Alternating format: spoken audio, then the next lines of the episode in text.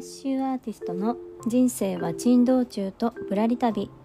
どこにでもいる会社員ワーママが。刺繍アーティストで独立するという目標を掲げ楽しく奮闘する様子をお届けしています。果たしてアココは無事に理想の人生を手に入れることができるのでしょうか？時に暖かく時にヒヤヒヤと見守ってくださると嬉しいです。というわけで皆さんこんにちは。刺繍アーティストのあここです。いかがお過ごしでしょうか、えー、今日の本題はですね音声配信の配信する時間を、えー、決める方法の一つとして自分の声質を、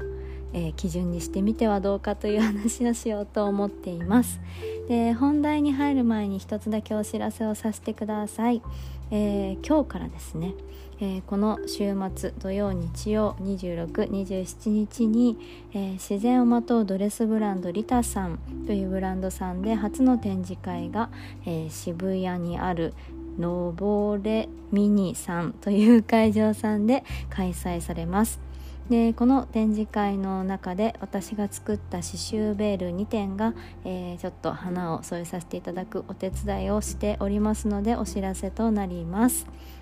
えー、リタさんは天然素材や、えー、自然由来の染色製法を用いた、えー、自然とこう調和するようなドレスっていうのをコンセプトにお洋服作りをされていましてで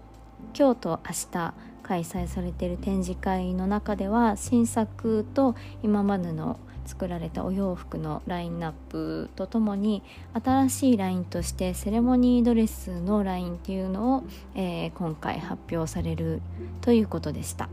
で私のその刺繍ベールっていうのはそのリタさんの新しいセレモニーライン、えー、リタクチュールという名前なんですけれども、えー、そちらの、えー、サステナブルなドレスウェディングドレスやマタニティのフォトに使えるようなドレス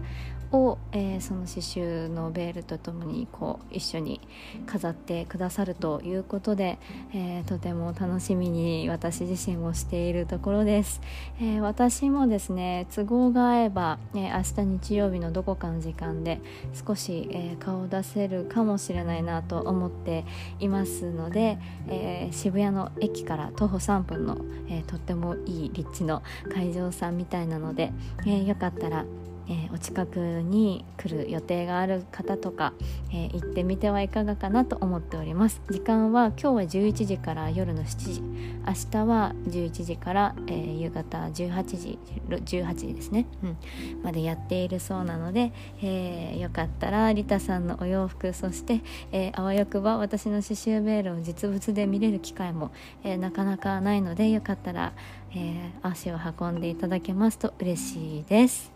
はいというわけで、えー、今日のテーマなんですが今日のテーマは、えー、音声配信の時間配信時間を決める方法ということで、えー、お話しするんですけれども、えまああれですね。時間まあ、配信音声配信の時間ということなので、まあ、この音声配信をされている方向けかもしれないんですけれども、まあ、そうでない方もこの配信者の、えー、皆さんがどういうふうにこうね配信する時間とかを決めてるのかなっていうのをちょっと想像しながらいつも聞いてらっしゃるこうパーソナリティさんのことを想像したりして、えー、イメージして聞いていただけると嬉しいなと思います。えー、っとですねまあ配信時間を決める上で基準になるものって結構いろいろあると思うんですね。でもともとこの音声配信とかが流行る前ってまあ流行ってるのかな？流行ってるつもりなんですけど。で SNS とかが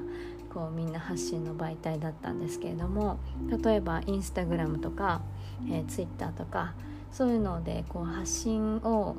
何でしょうね真剣にやっている方とか伸ばしたいって思ってやっている方とかだとまあ自分がこうなんでしょうねアピールしたいえー、何でしょうね。フォロワーさんが何時にこの例えばインスタならインスタを開いて投稿を見るのかっていうことをこう想像して例えば、えー、会社員方の方向けの発信をされてる方だったら、えー、出勤前に見てもらえるようにとか会社帰りに見てもらえるようにとか仕事が終わって家に帰ってちょっと晩酌なんかしてる時に見てもらえるようにとかそういうのを想像して、えー、投稿する時間とかを決めてたりするんですね。で、えー、この配これを音声配信に当てはめると、えー、などういうふうに考えられるかなと思ってるんですけれども、まあ、例えば、えーと、音声配信プラットフォームの Voicy さんとかだと結構こうビジネス系の発信とかをされている方とかだとやっぱりこう会社員の人が朝の通勤時間の時に電車で、えー、聞けるようにということでまあ始業が始まる前ですね7時とかもっと早い人だと6時とかに、えー、収録を投稿していたりされてますね。うん、とかいうので、えー、まあ、そういう自分のフォロワーさんに聞いてもらいたい時間っていうのを、えー、決めて配信されているんですけれども、まあ、その一つのえー、配信時間を決める指標として私が、えー、決めている指標っていうのがこの自分の声質で決めているんですね。でこれができるのって音声配信の醍醐味というか音声配信ならではなのかなと思うんですけれども、えー、ちょっとこういつもこう聞いてくださっている、え、リスナーのあなたが私の声についてどういうイメージを持たれているかはちょっとわからないんですけど、えー、私個人の意見としてはま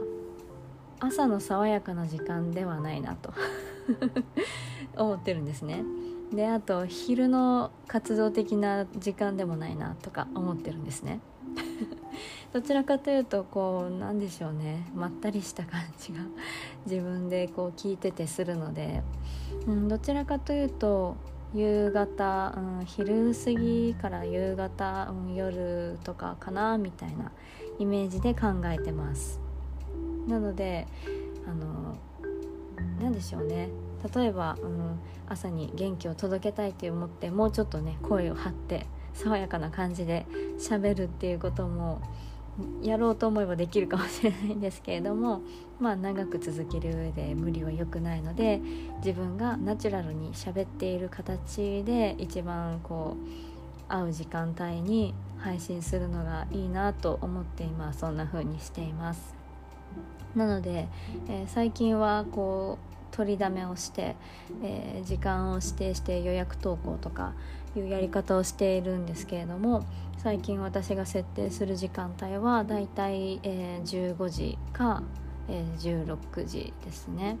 で平日はだいたい16時ぐらいになんとなくちょっとしてるんですけれどもで休日が15時まあだいたいこうおやつの時間ぐらいになんとなくこうおやつを食べてぼーっとしてる時にぼーっと聞いてもらえたらいいなっていうのをイメージして、まあ、この自分の声もそうですしなるべくたまに早口になっちゃうんですけどなるべく早口にならないようにとかこう朗らかにというかあんまりこう、うん、ケンケンした感じじゃないとか。そうですね。で最近の使ってる BGM はこれはアンカーというアプリで収録してるんですけれどもそのアンカーの中にある BGM がちょうどこの時間帯にも合うかなと思ってこういうのを採用したりしています。まあ、実際こう聞かれる方って私もそうですけど、まあ、まとまとまった時間とかなんかながら聞きできる時間とかにやると聞くと思うのでまあ、もしかするとねこう自分がこうやっておやつ時とかに、えー、配信をしていても夜聞かれる方もいると思いますしそれこそ朝の時間に聞くっていう方もいるかもしれないんですけれども一旦こうね自分のこうルーティンとしては、えー、自分の声は、まあ、昼過ぎの夕方にかけてぐらいがちょうどマッチするかななんていうことを思って、えー、配信時間を決めています。えー、今こう音声配信をされている方とか何かこう配信時間で決められているマイルールみたいなのはありますでしょうか？よかったら教えてください。はい。というわけで今日のテーマは、えー、音声配信の配信時間を決める方法は自分の声質というテーマでお話をしてみました。ちょっとタイトル長いのでちょっと考えますけど。ちょっと考えますねはい。というわけで、えー、今日の放送気に入っていただけた方は、えー、スタンド FM の方はコメント欄やレター Spotify やポッドキャストをお聞きの方は Twitter や Instagram などで感想をシェアしていただけますと大変励みになります。えー、それでは、えー、皆さん良い週末をお過ごしください。そして渋谷近くにいる方はよかったらリタさんの展示会に、えー、顔を出してみてはいかがでしょうか、えー、詳細など概要欄に貼っておきますのでよかったらご覧ください。それでは本日も最後までお聴きくださりありがとうございました。刺繍アーティストのあここでした。ではまた